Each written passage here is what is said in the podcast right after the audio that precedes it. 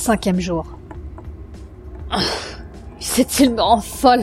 Je suis toujours perdue et en plus de cela, j'ai fait la rencontre de gobelins vraiment bizarres.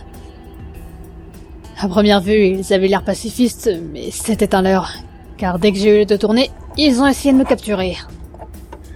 Quand on m'avait donné pour mission de danser avec le gobelin, il ne fallait pas le prendre au premier degré, mais plutôt prendre en considération qu'un coup de massue sur le genou, ça fait danser.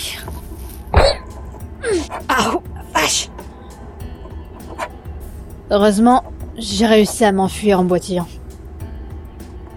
Maintenant, je suis à l'abri.